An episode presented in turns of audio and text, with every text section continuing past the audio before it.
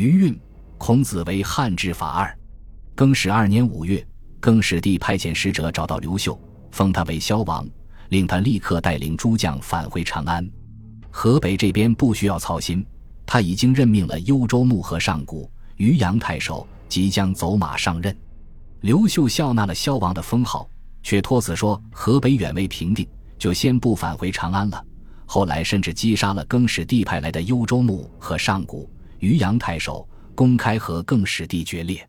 刘秀敢这么做，是因为更始二年以后，樊崇等人带着没有封国的满腔怨气返回了赤眉，很快就背叛更始帝，并在秋天开始攻打更始军。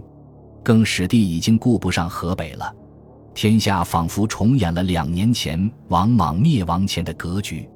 更始二年冬，赤眉军攻破更始帝最初的据点宛城，逼近关中，更始帝大惊。关中的吏民逐渐发现，更始帝入长安后贪图享乐，政绩平平，没有建立起有效的统治，因而未必是天命所属的帝王。更始三年正月，魁霄的前任军师方望不甘寂寞，观察天象，认为天命在汉末的刘英，就跑到长安找到了刘英。此时的刘英像一颗弃子，无人在意，方望却如获至宝，将他带到临京，汇集了几千人。立刘英为天子，更始帝一看自己后方出了这么大动静，立刻派人攻打，将刘英、方望杀死。击杀刘英的人里面，竟然就有西汉末代冲灵侯刘昶的儿子刘植。方望的弟弟方阳逃奔赤眉军。刘英在婴儿时被立为西汉的皇太子，幼童时禅位给王莽，青少年被软禁在长安，刚放出来没几年，就这样死了。但更始帝的命运也渐渐暗淡。到更始三年三月，赤眉军已经入关，并连续击败更始军，打到了长安城外。在赤眉军的压力下，更始政权发生内乱。申屠建、原平林军陈穆被更始帝所杀，魁霄险些被杀，趁乱逃回天水。原陆林兵王匡则投降赤眉，与赤眉合兵后攻打长安。更始三年六月。方阳因为更始帝杀了兄长方望，因此力劝赤眉军尽快立一个皇帝，以号令天下，攻灭更始。于是赤眉在正县立西汉城阳景王的后裔刘盆子为皇帝，改元建始。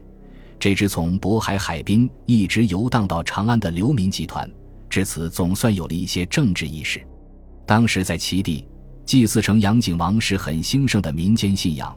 换言之，赤眉的这种政治意识仍然包含了相当程度的宗教因素，并不纯粹。同在这个月，三十一岁的刘秀在号即位，改元建武。在祭天大典的祝文里，刘秀郑重向上天表达了屠谶的微言大义。谶祭曰：“刘秀发兵补不到，卯金修德为天子。”如同王莽对福命的笃信，刘秀也相信自己的天命依托于屠谶。大业初定。刘秀向洛阳行进，专心巩固基础，对长安内外绿林兵和赤眉军的火并坐山观虎斗，伺机收取渔翁之利。九月，赤眉攻破长安，与此同时，更始帝的洛阳守将归顺刘秀。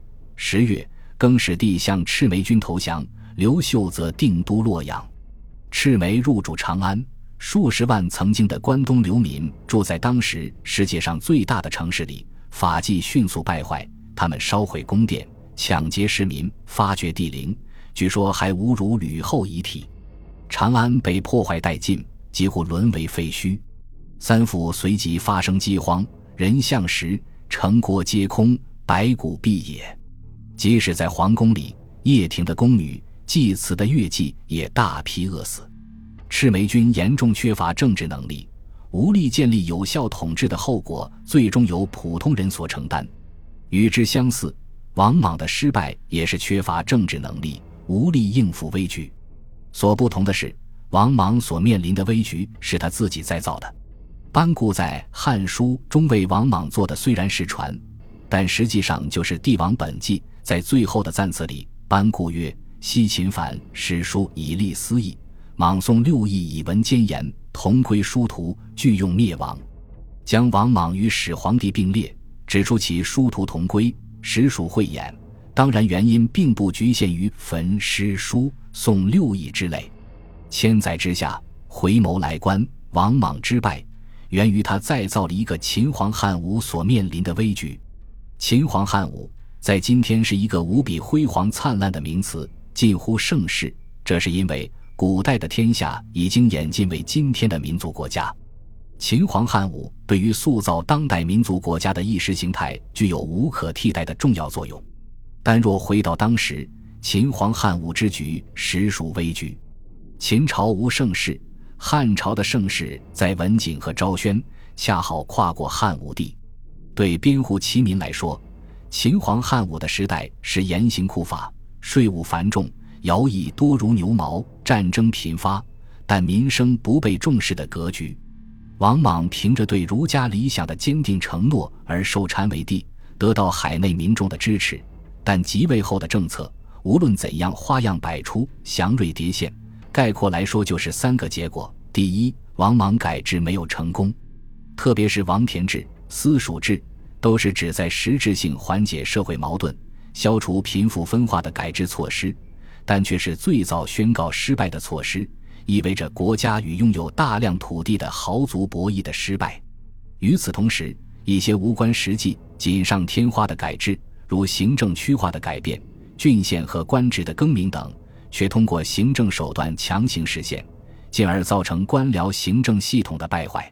他坚持实施的几项改制措施，如盐铁专卖、扩大所得税征收范围等，又基本上是汉武帝曾实行过且被当时的儒家诟病的弊政。总之，改制的失败意味着王莽关于理想社会的承诺没有兑现，没能解决掉西汉后期的问题，这就抽离了王莽当圣王的根基。第二，再造了秦皇的对内统治格局。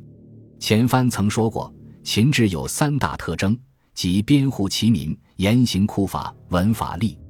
其实，这三者是秦汉及以后帝制中国时期的基础。无论是唐宋还是明清，都没有超出秦制的范畴。但这里有一个程度的深浅，也就是管多管少的问题。王莽推行改制的理念是一种极端的统治思维，他希望用人为的手段把大小事都管起来，从而实现社会的平等。但统治思维最大的问题，就是意识不到管起来具有高昂的成本，管得越多，成本就越高。编户齐民不是机器人，总有人拥护，有人反对，有人积极，有人消极。文法力虽然效率很高，但缺乏弹性和柔性。如果政策有问题，效率越高，后果越严重。为了确保改制的顺利，王莽又以莽撞无畏的志气。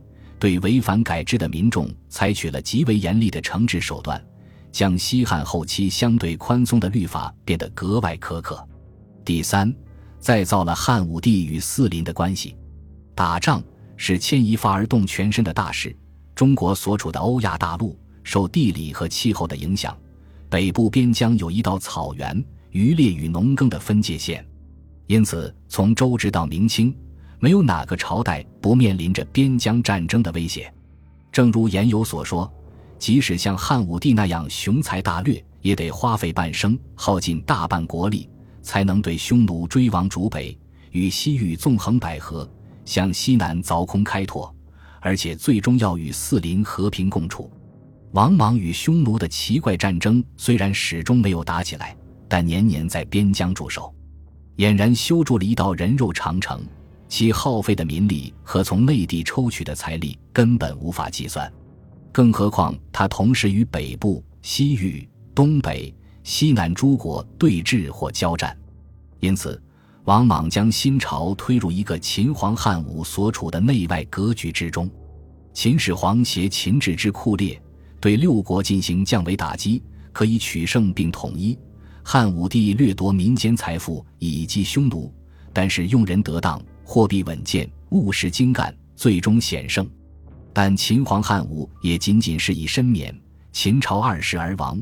汉武帝晚年改弦更张，不然汉朝也将危矣。王莽根本没有秦皇汉武的政治能力，也没有他们的时运、人才，也就无法驾驭这一危局。儒家虽然帮助王莽成功登基，但没有帮助他坐稳地位。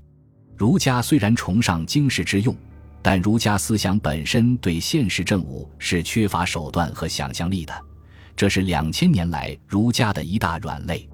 但这恰恰说明，儒家的功用本不在现实，而在于理想，在于批判，在于驯服君主，是古代中国政治天平上的砝码。至于王莽的个性、相貌、心理特征、理想主义情怀。以及他是否蓄意以福命祥瑞来欺世盗名，这些不是他失败的主要原因。篡位之说等同于污蔑，如果这也算篡位，那帝制中国诸皇朝的开国君主有几个不是篡位呢？本集播放完毕，感谢您的收听，喜欢请订阅加关注，主页有更多精彩内容。